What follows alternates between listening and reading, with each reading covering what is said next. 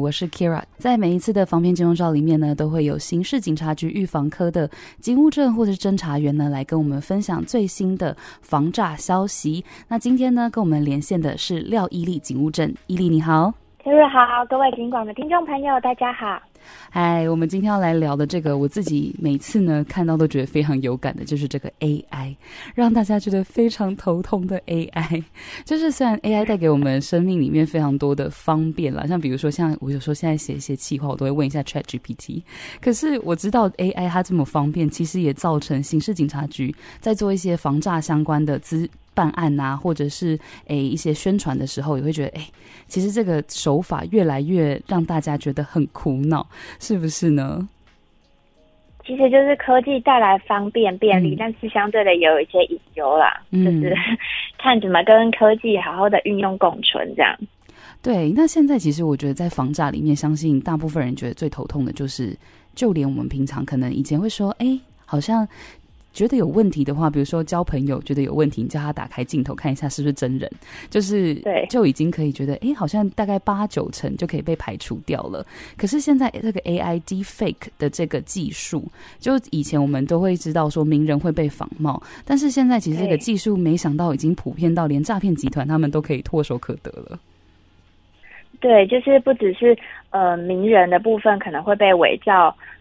变脸啊之类的，连可能是还假冒你的亲友，就是进行变脸换身啊，然后变脸进行就是进行诈骗。嗯，其实呢，今年这 AI 人工智慧的议题，就是有引起蛮大的各界回响跟骚动，有点像之前语音助手，像大家都知道 Hi Siri，OK Google 的时候那种轰动。那科技越进步，其实人类仰赖科技程度越深啊。如果因为不当使用，就很有可能会。呃，严重的一些损害，这样一些遭受到不法侵害，所以今天想跟大家分享一些 AI 衍生的，就是相关的诈骗的部分，这样。嗯嗯，那今天想要跟我们分享的这个案例，会是什么样的案例呢？好，我先跟大家介绍一下，其实呃，深伪 AI 深伪。那叫英文叫做 defect，大家可能很常听到，嗯，就是深度学习加上伪造的混合词。那它是专指人工智慧的人体图像合成技术的应用。那不仅是影像的伪造，语音的伪造也是其中一种。呃，如果说有人打视讯电话给你，不管是你认识的熟人啊、公众人物，或者是自称是公务机关的人员哦，只要是谈到钱，就要特别特别的留意。嗯、那之前可能有跟大家分享过，嗯。声音的话，因为声音比较难辨别，那你可以再仔细细问，多问一些问题，从内容中去做判定。那如果是脸的话，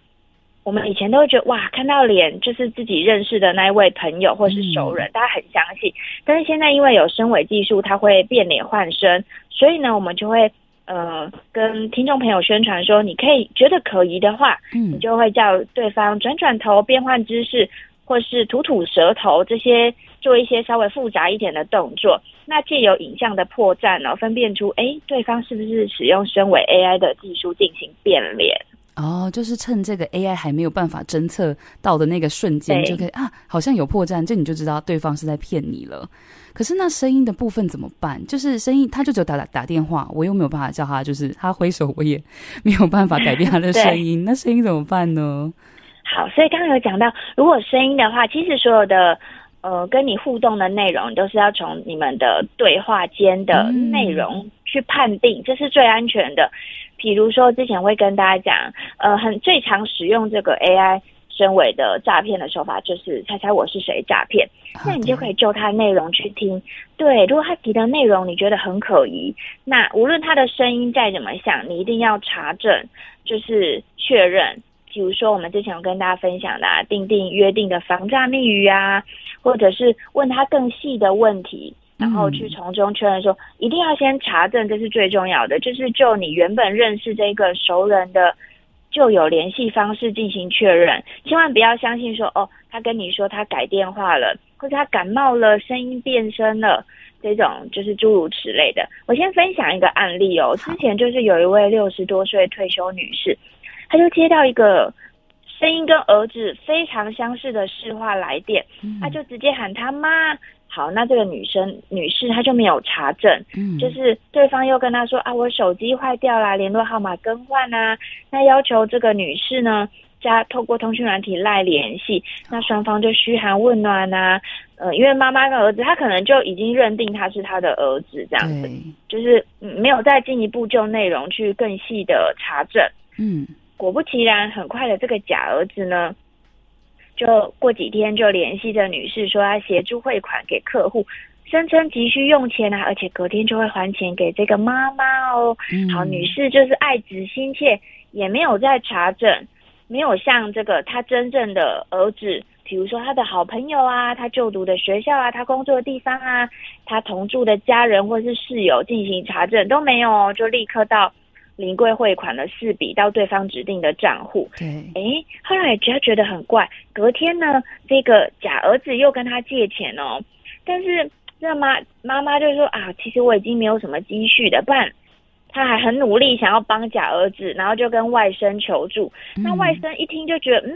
这个手法，这个套路怎么很像是诈骗？是，然后才跟对，才帮他联系他的真正儿子的行踪，说，哎，你应该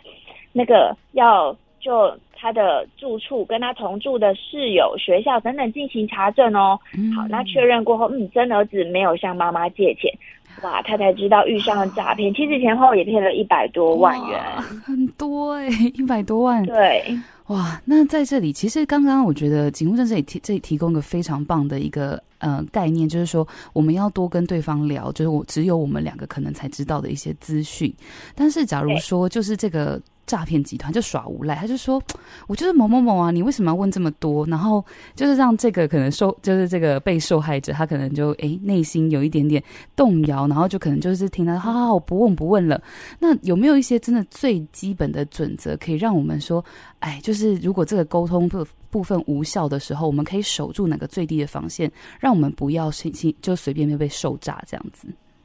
好哦，嗯，只要你觉得跟熟人的通话有异，你一定要提高警觉，不要因为声音影像逼真就误认为话筒的那端你所认识的熟人而受骗上当。嗯，比如说他就打迷糊这样说：“哎呦，你为什么妈妈你很烦呢？你都要问那么多之类的。”那呃，你可以查证的方式是说啊，我就关心你嘛。那或者是说也好久没见面了，还是说我们可以约到？呃，见面吃餐厅吃个饭，喝个饮料啊，聊一聊，然后我顺便当面把钱交付给你啊，嗯、这也是一种方式。是，对，或者是说啊，那你朋友有没有同住的人可以怎么样一起协助啊？就是从中探问出其他的消息。啊、其实真的是诈骗集团，他假扮成你认识的亲友，他也是很怕聊越多破绽越多。那或他们聊的内容可能就是一些跟你周遭、跟你生活很相关，但是却是。比较无关紧要的话题，嗯，那如果你真的要识破他是不是真的是假扮你的亲友，